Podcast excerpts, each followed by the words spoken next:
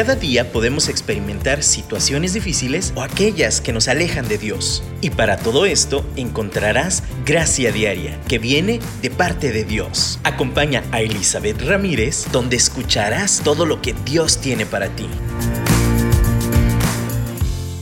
Hola, hola, buenos días, buenas tardes, buenas noches. El momento en que estés escuchando esto, sé bienvenido, bienvenida para escuchar estas palabras que nos pues nos quiere transmitir Dios a través de este medio, de este programa, para recordarnos su gracia, para recordarnos las herramientas que Dios nos ha provisto para vivir victoriosamente, vivir plenamente, vivir en paz y en armonía, ¿no? Unos con otros.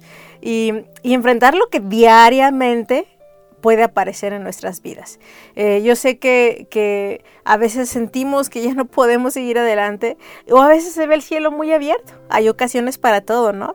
Pero en cualquiera que sea la circunstancia, podemos tomarnos de la mano de Dios. Podemos encontrar lo que Él nos ha provisto desde el interior, en el exterior, en su palabra, a través de, las relaciones. Híjole, tantas cosas que, que, ya consideramos como naturales, pues, porque pues tal vez lo son, pero la verdad son sobrenaturales porque son un regalo del cielo. Y y hemos hablado precisamente de, la mente, de los pensamientos, ¿no? Hay pensamientos negativos, automáticos, sentimientos que albergamos por mucho tiempo y se convierten en tóxicos. Eh, hemos hablado también de, pues obviamente, de llevar estos pensamientos cautivos, de, de estos sentimientos, cómo podemos manejarlos de una manera saludable, reconocerlos. Hemos hablado que también somos cuerpo y en este cuerpo también el Espíritu Santo habita y tenemos una responsabilidad de cuidarlo, ¿no? De, también hacerle caso, de también reconocer la belleza de Dios a través de su constitución en nuestro cuerpo. Pero hoy yo creo, yo quiero agregar un ingrediente a esta mezcla, que, conforme lo vamos, vamos poniendo estos diferentes ingredientes se va haciendo más complejo y a la vez más retador y a la vez más hermoso. Y es una virtud, se conoce como una virtud, como un rasgo de carácter, una de hecho un mandato también en la escritura, y es la humildad. Hoy yo quiero que hablemos, retomemos un poquito de la humildad. ¿Y por qué? Dirás, ¿qué tiene que ver con todo lo que hemos visto? Pues te voy a decir una cosa. Si no somos humildes, no va a haber una transformación de mente, no vamos a tener una transformación en nuestro cuerpo, no va a haber una transformación en nuestras circunstancias emocionales, físicas, sociales, realmente detenemos el fluir de todo lo que Dios quiere hacer en nosotros. Si realmente queremos cambiar, queremos alinear, queremos vivir una vida plena, sana, eh, queremos alinear nuestros pensamientos y emociones a la voluntad de Dios. Y, no nada más a la voluntad de Dios, queremos simplemente, o sea, sí, y como consecuencia recibir esta vida plena, llena de, gozo, paz, eh, del fruto del Espíritu una de las cosas que, necesitamos nosotros aportar es la humildad. ¿Y qué es la humildad? Bueno, obviamente hemos hablado del orgullo en diferentes formas, es la antítesis o, la parte opuesta ¿no? de, la soberbia, del orgullo. Eh, es una virtud atribuida a, esta conciencia de tener, eh, eh, esa conciencia que debemos tener sobre nuestras debilidades, nuestras limitaciones, quiénes somos realmente, no en un sentido que nos minimicemos, no en el sentido de exagerar, porque creo que nos vamos mucho en eso. Cuando alguien se flagela, ¿no? Y se pone en el piso de tapete para que lo levanten, eso no es humildad. La humildad realmente es entender lo que no se nos da, lo que es eh, de verdad es una limitación, una debilidad y por lo tanto pues actuamos consecuentemente con eso, ¿no? Entendemos de que carecemos y qué nos aporta eso de de lo que carecemos. Entendemos nuestra posición. Entendemos también que tenemos virtudes, pero que no somos perfectos, ¿no? Entonces, al entender este, esta posición que tenemos, quiénes somos y sobre todo en referencia a Dios, nos pone en la actitud correcta para ser transformados, para cambiar, para, para realmente abrazar esta gracia de Dios que nos da precisamente cuando somos humildes. Si nosotros consideramos, eh, yo quiero utilizar hoy otra palabra, y no voy a hablar precisamente del orgullo, ¿eh? Hay una cosa, hay una palabra que en Proverbios se menciona mucho, y es la necedad. es este, esta palabra que, tú dices que tiene que ver la necedad con la humildad. Híjole, el orgullo produce necedad. Porque como yo opino de mí, que yo estoy bien, que yo sé quién soy, yo soy lo mejor del planeta, la última coca en el desierto, yo tengo razón en esto y nadie me puede contradecir, por lo tanto voy a ser necia en querer cambiar mi postura. La necedad es esta actitud precisamente de sábelo todo, de yo lo sé, yo lo manejo, este, ¿por qué voy a cambiar de opinión? Yo estoy bien, tú no, o sea, es una consecuencia del orgullo, precisamente. Y cuando nosotros tenemos pensamientos negativos automáticos y es una lucha constante, es una debilidad, pero además le agregamos un componente de orgullo y necedad. O sea, ese orgullo se convierte en necedad y nos vamos a encontrar atados, amarrados a seguir reproduciendo esas mismas cosas que nos lastiman. Qué triste, ¿no? Por eso Proverbios habla mucho en contra de la necesidad. No seas necia, no seas necio. Híjole, sé humilde, reconoce a Dios en todos tus caminos y Él hará. Pero si no lo reconoces, entonces uno mismo se cierra las puertas para recibir esa gracia de Dios. Oh, qué impactante, qué retador. De verdad, sin humildad Podemos convertirnos en las personas más necias y en las tradiciones modernas, en vez de necedad, usa tontas. La necedad es una tontería, una estupidez. Híjole, de verdad nos podemos convertir quien se proclama, autoproclama como sabio, terminará siendo el más necio, más tonto de todos. Y saben, como mujeres tendemos mucho a eso, a creer que por ser mujeres somos mejores en esa sociedad machista, en esa sociedad donde técnicamente tenemos esta lucha de género constante, ¿no? Y, se busca este feminismo extremo o este, eh, esa contra respuesta, ¿no? A, realmente el abuso que sí existe, a este, en el sentido literal, matar el espíritu femenino a través de esta opresión, ¿no? Y también, es, en consecuencia, queremos matar al espíritu masculino. Y eso también está mal. Pero en esa como defensa nos levantamos, bueno, o se levanta una cultura en la cual es de nuevo estos sexos en guerra, de los que hemos hablado alguna vez. Como este sexo es mayor que el otro. Y jamás va a ser la solución. Jamás, jamás el que te levantes más que el otro para subyugarlo. Eso no es la respuesta. La respuesta es cada quien encontrar nuestro lugar en Dios, ser humildes y vamos a seguir hablando de esto en el programa, pero esa humildad va a ser que cumplamos la palabra cuando dice sométanse unos a otros. No nada más quedemos en el versículo de que la mujer al No, no, no, no. De hecho, el versículo anterior, contextual, es sometámonos unos a otros. Y ese es un llamado, de verdad se da em, hasta cierto punto automático cuando reconocemos las virtudes y reconocemos la gracia de Dios en el otro, uno cede uno puede someterse en aquellas áreas donde es autoridad la otra persona y es, nos conviene, es una cuestión de conveniencia. ¿Por qué? Porque entonces en lo que yo soy débil, el otro puede ser mejor y hacemos equipo. Y estoy hablando de circunstancias, tú puedes decir, ¿tiene que ver esto con pareja? Sí, con pareja, en matrimonio, en equipos laborales, en la iglesia, en donde tú quieras. La humildad es un ingrediente principal para que seamos transformados en espíritu, alma y cuerpo en la relación unos con otros. Pero sobre todo, como les dije al principio, ese reconocimiento, antes de que reconozcamos esta posición ante la gente, reconozcamos nuestra posición delante de Dios. Muchas veces eh, em, eh, hay una frase en inglés que somos autohechos, eh, hechos nuestra, con nuestras propias manos. Como hijos de Dios, de verdad, esta actitud jamás debe de ser. Yo jamás me hice a mí misma. Dios me hizo. Y Dios me sigue haciendo y me sigue forjando y reconozco su autoridad, reconozco quién es Él.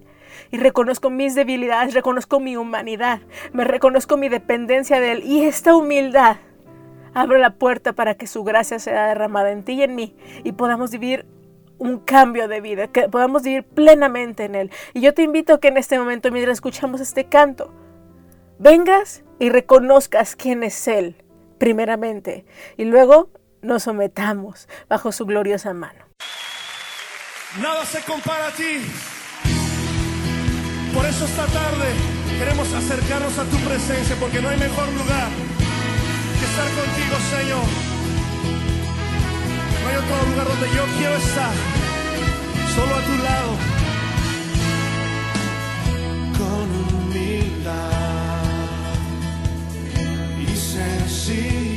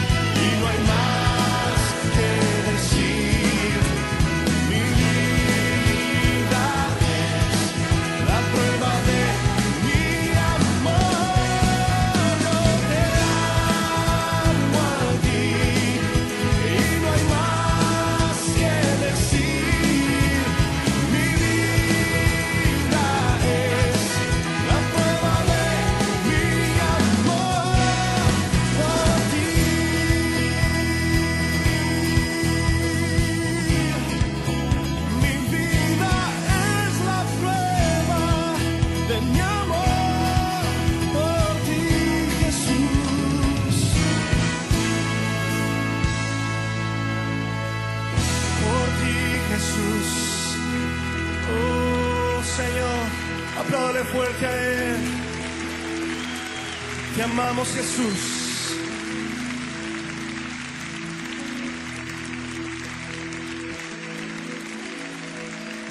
Te amamos. Yo te invito a que levantes tus manos y le digas, te amo a ti. No hay más que decir.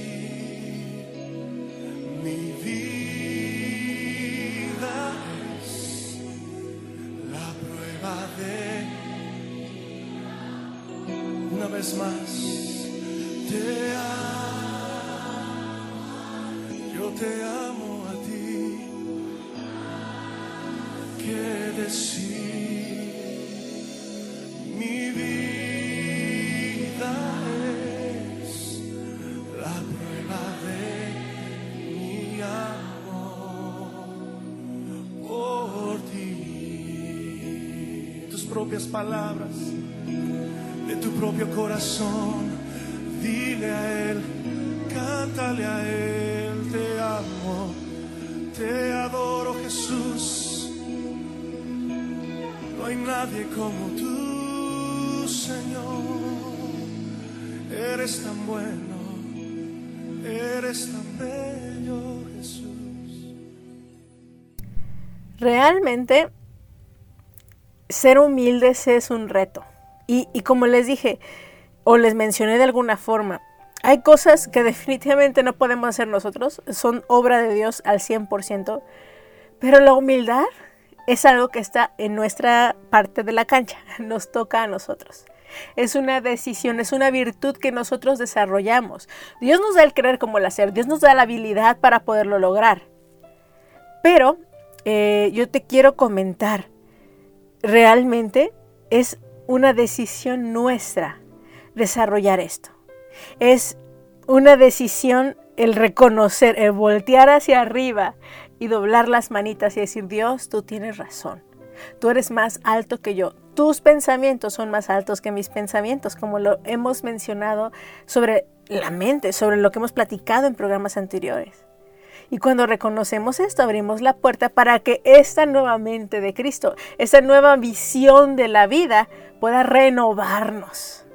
No hay renovación sin este reconocimiento de quién es nuestro Padre Celestial.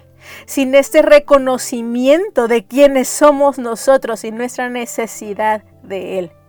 Si no eliminamos la arrogancia, y tú puedes decir, ¿cómo quito la arrogancia? Sí, de verdad es un, el primer paso para caminar en humildad es ese reconocimiento del que he estado hablando, ese reconocimiento de nuestros errores, de nuestras limitaciones y de la grandeza de nuestro Dios. Y en segundo lugar, como lo mencionábamos al principio, el reconocimiento de esa gracia en el otro y sus habilidades y virtudes que no disminuyen las mías. De nuevo, no es ponernos de tapetes, no es una autoestima mala, ponernos mal, flagelarnos. No, eso no es. Al contrario, eso sigue siendo orgullo y necedad. Es esta sabia percepción de nosotros, la medida que tenemos conforme a la medida de fe que debemos de tener. Esta, vernos como Dios nos hizo. Sí, podemos caminar en seguridad, podemos caminar con la frente en alto, pero no por nuestros beneficios, no porque nosotros lo logramos, no por nuestras habilidades, porque esas habilidades vienen de lo alto. Y yo puedo caminar así por lo que Dios ha hecho en mí. Entonces, ven cómo es bien distinto la humildad versus esta, este orgullo que se convierte en necedad. Y, yo quiero continuar hablándoles. Eh, este valor también puede ser como ubicado como modestia, o sea, podemos vernos aunque tuviéramos una capacidad económica amplia, yo no sé cuál sea tu situación económica, eh, a veces vemos y ubicamos personas que les gusta mostrar esa capacidad económica bastante, o sea, no, no hay una modestia, no hay esta como, no, lo tienen, una cosa es que te guste usar ciertas cosas y está bien, y otra cosa es que lo uses para mostrarle a los demás cuál es tu posición, eso no es humildad es, aunque pueda restregarte en la cara quién soy, decido no hacerlo.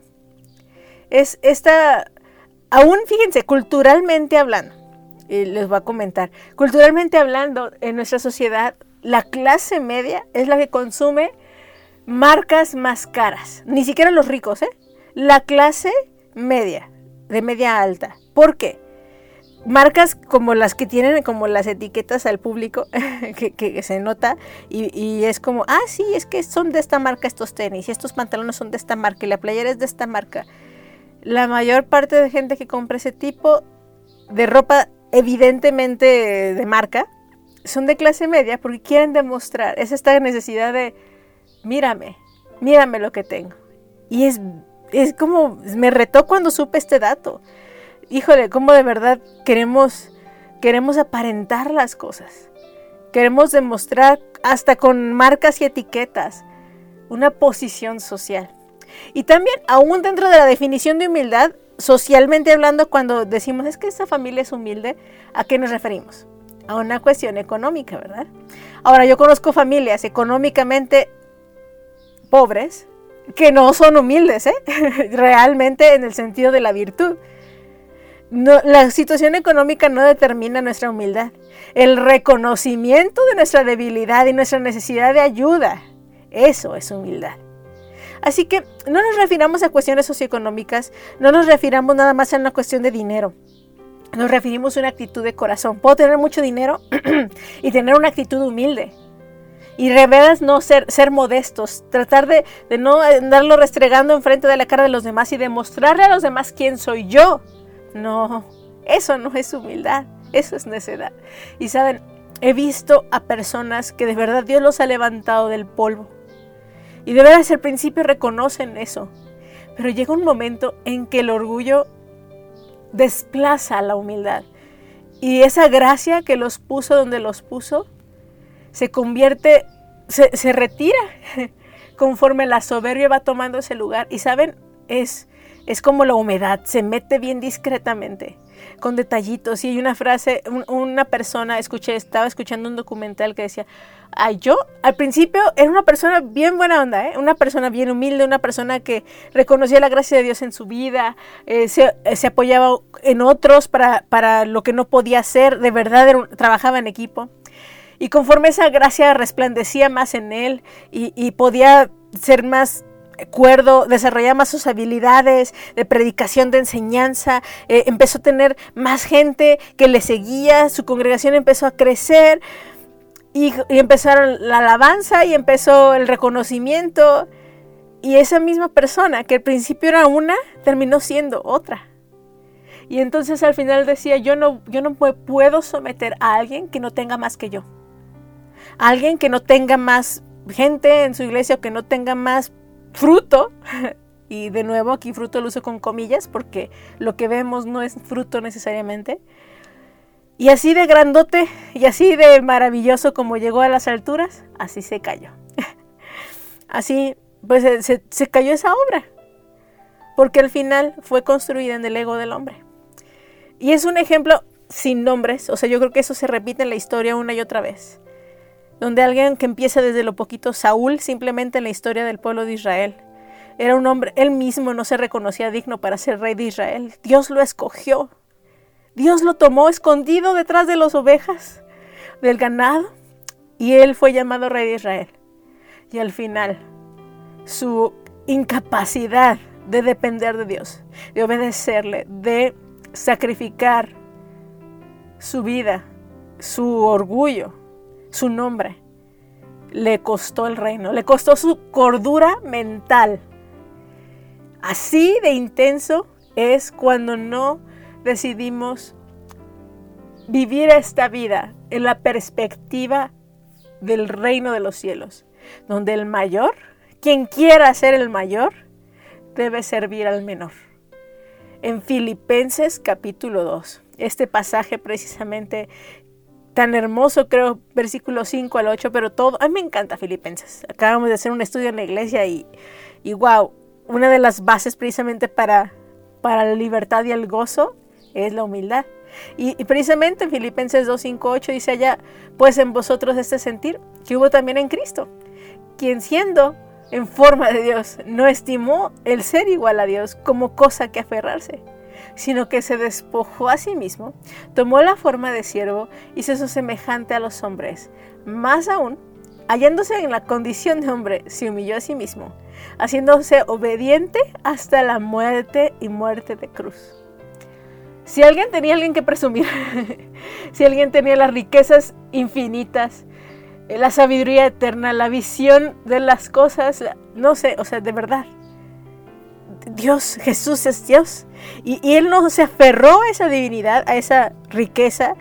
Y, cuando de verdad hubo la necesidad de que Él viniera para mostrarnos el camino al Padre, lo hizo. No se aferró a esos privilegios, esas bellezas de la divinidad de Dios. Dejó esa divinidad, se despojó de ellas. Y aún más allá, siendo humano, se despojó de la riqueza humana.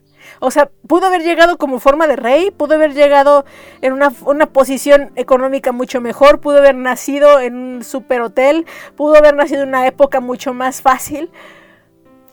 No, él no se aferró a ninguno de los privilegios y ventajas que como Dios pudo haberse tomado. Si es semejante a ti y a mí. Y aún de ahí, todavía más bajo, haciéndose obediente hasta la muerte. Y no una muerte, de nuevo también, hay muertes como muy honrosas, no, una muerte de cruz, la más deshonrosa de su época. tengamos la actitud de Cristo. Ven y humíllate como Él nos lo ha mostrado que podemos hacerlo.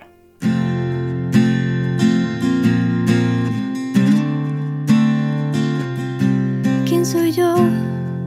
Que el Señor de la creación quiera conocer y se preocupe en mi dolor.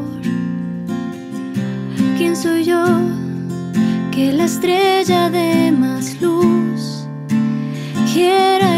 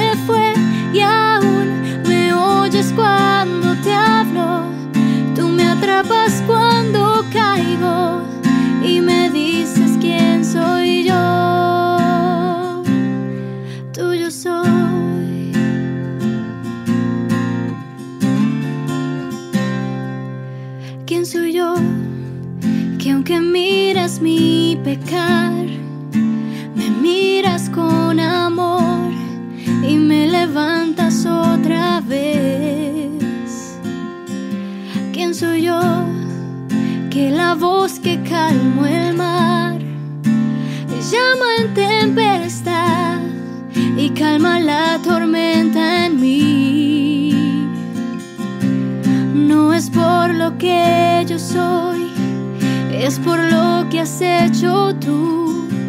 No es por lo que yo haré, es por lo que has hecho tú. Soy como una flor que muere,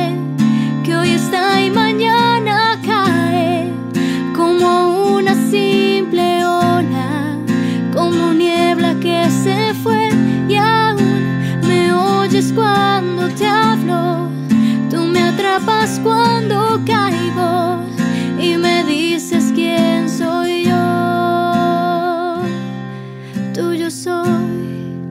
Uh, tuyo soy. Uh, tuyo soy. Está retador el tema, ¿verdad? A mí me reta esa última parte de Filipenses que acabamos de leer. Jesús se hizo obediente. Creo que muchas veces el orgullo va a nublar nuestra capacidad de seguir instrucciones. Como yo, que ya tengo tanta experiencia, voy a seguir la instrucción de ti que no tienes la experiencia que yo tengo. Nadie que se considera a sí mismo superior va a tener la capacidad de aprender. Y yo quiero que de veras te des cuenta de esto.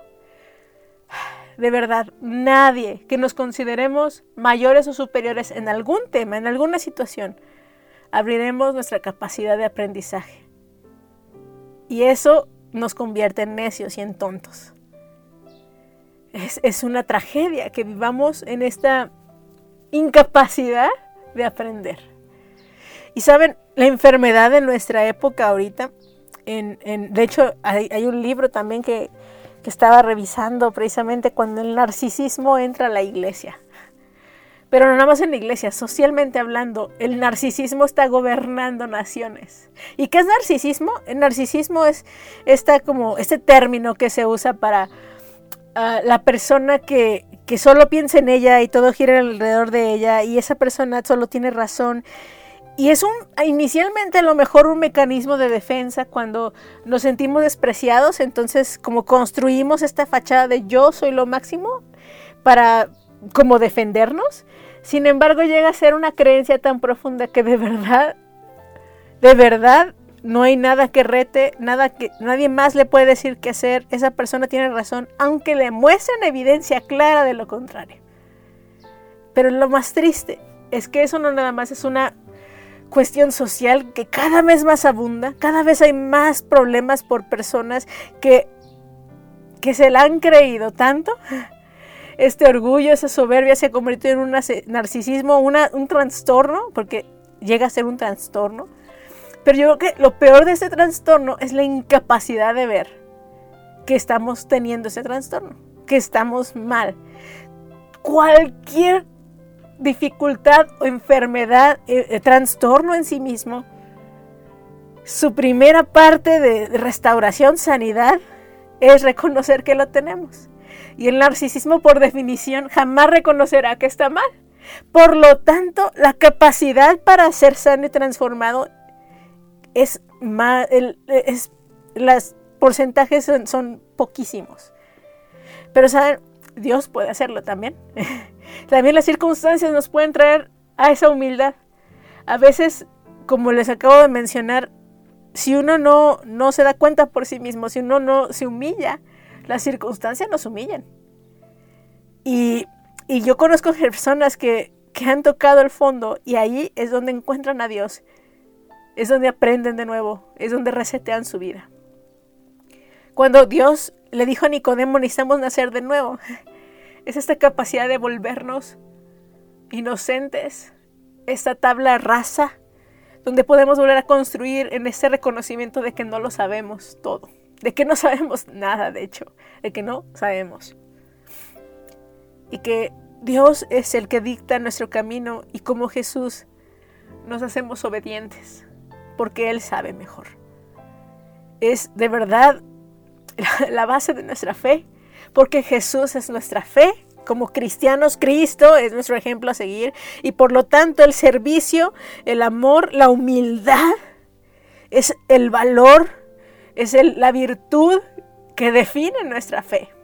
Sin embargo, cuánta arrogancia a veces encontramos en, en quienes nos denominamos cristianos y en vez de traer a Cristo, ahuyentamos a las personas.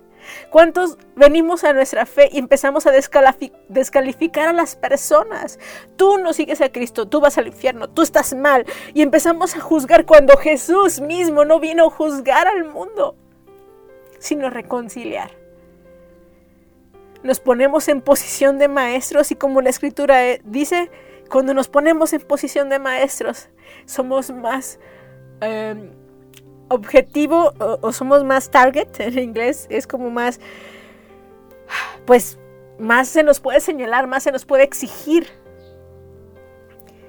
En, en primera de Pedro 5:5, precisamente Dios nos invita a que nos revestamos de humildad hacia los demás, porque Dios resiste a los soberbios y da gracia a los humildes. ¿Quieres cambiar tu mente, tu manera de pensar?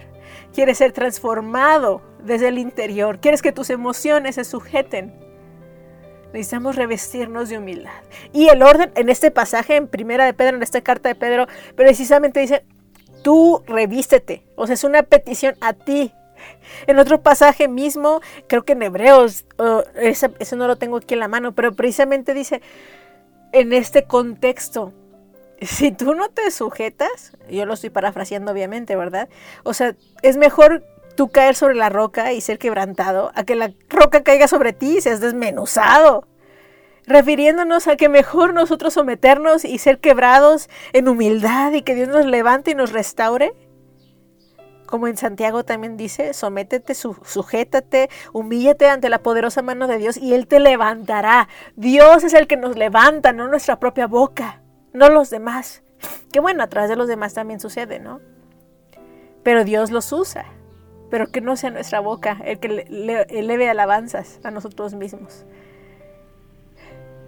Y, y en ese mismo sentir, como les digo, las circunstancias, cuando nosotros no cooperamos, las mismas circunstancias nos llevan a una posición de que o nos humillamos o volveremos a reproducir ese mismo patrón una y otra y otra vez. La salud mental, la salud física la salud espiritual depende de una actitud de humildad, como la que Jesús tuvo. Mi pregunta para ti hoy es, ¿En qué área te has puesto en posición de maestra o de superior o de maestro? ¿En qué área no estás dispuesta o dispuesto a escuchar corrección? Aún como te digo en esta cuestión de, lucha de géneros, como hemos oído y socialmente hablando, como le quieras llamar, en que las mujeres nos sentimos superiores, miren, ni siquiera nos vayamos a lo social, en el matrimonio como la mujer por diseño tenemos esa habilidad de ver muchas cosas a la vez, a veces nos sentimos superiores al varón que nada más se puede enfocar en una sola cosa a la vez. Pero luego el varón se puede eh, ensoberbecer o llenar de soberbia, no sé si dice, elige la palabra correcta, por, por poder hacer una cosa enfocado y efectivo sin tantas emociones, ¿no? Subjetivas como las mujeres. Y esto no nos debe de ser que quien sea mayor o menor, es una cuestión de diseño divina, ni siquiera es nuestra. Aún esas personalidades son regalos del cielo. Nada de lo que tenemos es nuestro. Y cuando todo lo vemos como gracia, por gracia, entonces podemos tener relaciones horizontales. La mejor manera de verlo en, la cuestión de actitud, en la humildad, es todos estamos en la misma posición, todos somos humanos poder tener más experiencia en una cosa o en otra, pero eso no me hace mejor, mayor. Quien quiera ser el mayor tiene que serse el menor en el reino de los cielos. El que lava los pies como Jesús lo hizo. Nosotras como mujeres, no puede haber algo peor que una mujer orgullosa. Y yo quiero hablarte como mujer porque yo soy una. No puede haber algo peor que una mujer rencillosa, orgullosa, que no reconoce a los demás, ni la gracia de Dios, ni lo que necesita, ni arrepentirse, ni darse cuenta que no gira el mundo alrededor de nosotros. Y como varón, pues también tú puedes tomar esa parte si lo estás escuchando hoy, pero, pero de verdad seamos mujeres que catalizadoras de una transformación y no sirvamos porque culturalmente las mujeres les toca servir, no, servimos porque seguimos el ejemplo de aquel que siendo Dios lo hizo. La motivación hace toda la diferencia. Que Dios te transforme, Dios me transforme para vivir una vida en humildad, en una vida en victoria, una vida sana, una vida libre, reconociendo que Él nos hizo y no nosotros a nosotros mismos. Y bueno, vamos a continuar sobre, sobre estos ingredientes que nos hacen vivir una vida plena, una vida llena de gracia. Y hoy lloro por esta gracia sobre tu vida, que nos revistamos de esta humildad y podamos estar en paz unos con otros. Te mando un abrazo y en nombre de Cristo yo oro y deseo esta vida en victoria para ti. Bendiciones.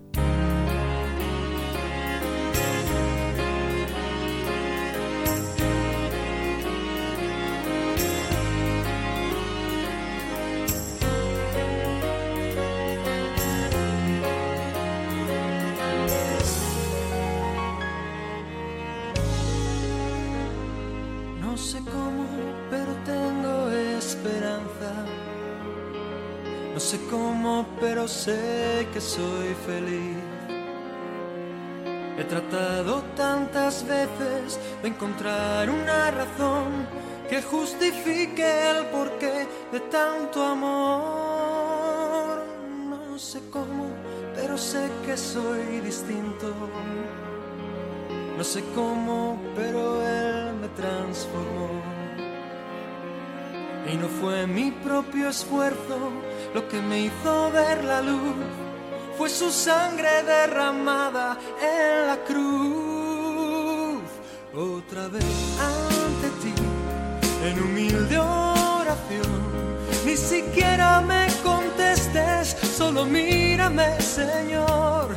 Ya no sé qué pensar, no sé cómo expresar el temor y el asombro que hay en todavía no lo sé.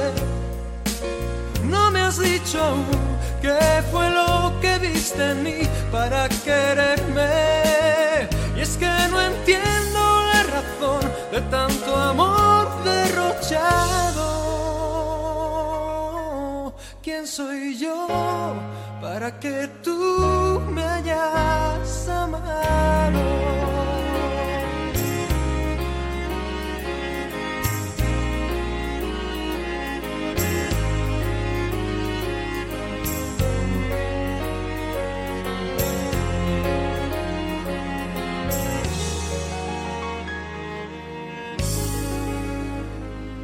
Sé cómo, pero hay gozo en mi alma. No sé cómo, pero tú me has dado paz. Y soy libre como el sol, como la luna, como el mar. Nada puede detener tu libertad. Ya no intento comprender esta locura palpitando al son del sol y de la luna. Solo puedo darte gracias, repetírtelo otra vez. Toma el agradecimiento de mi ser otra vez ante ti en humilde oración.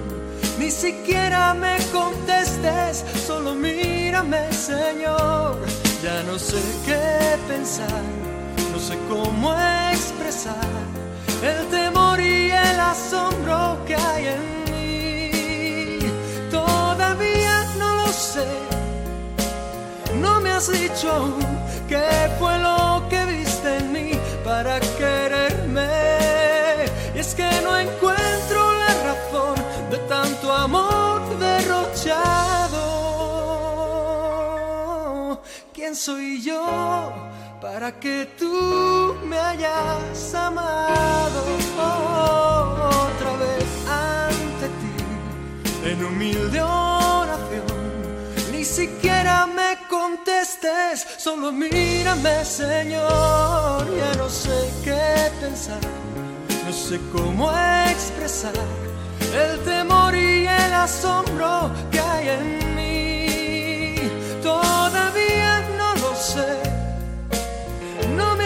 Has dicho aún qué fue lo que viste en mí para quererme.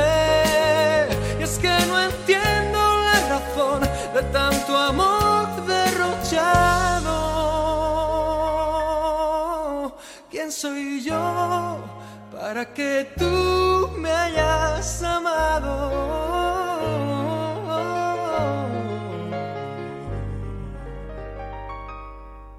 ¿Quién soy yo? para que tú me hayas amado. Amado.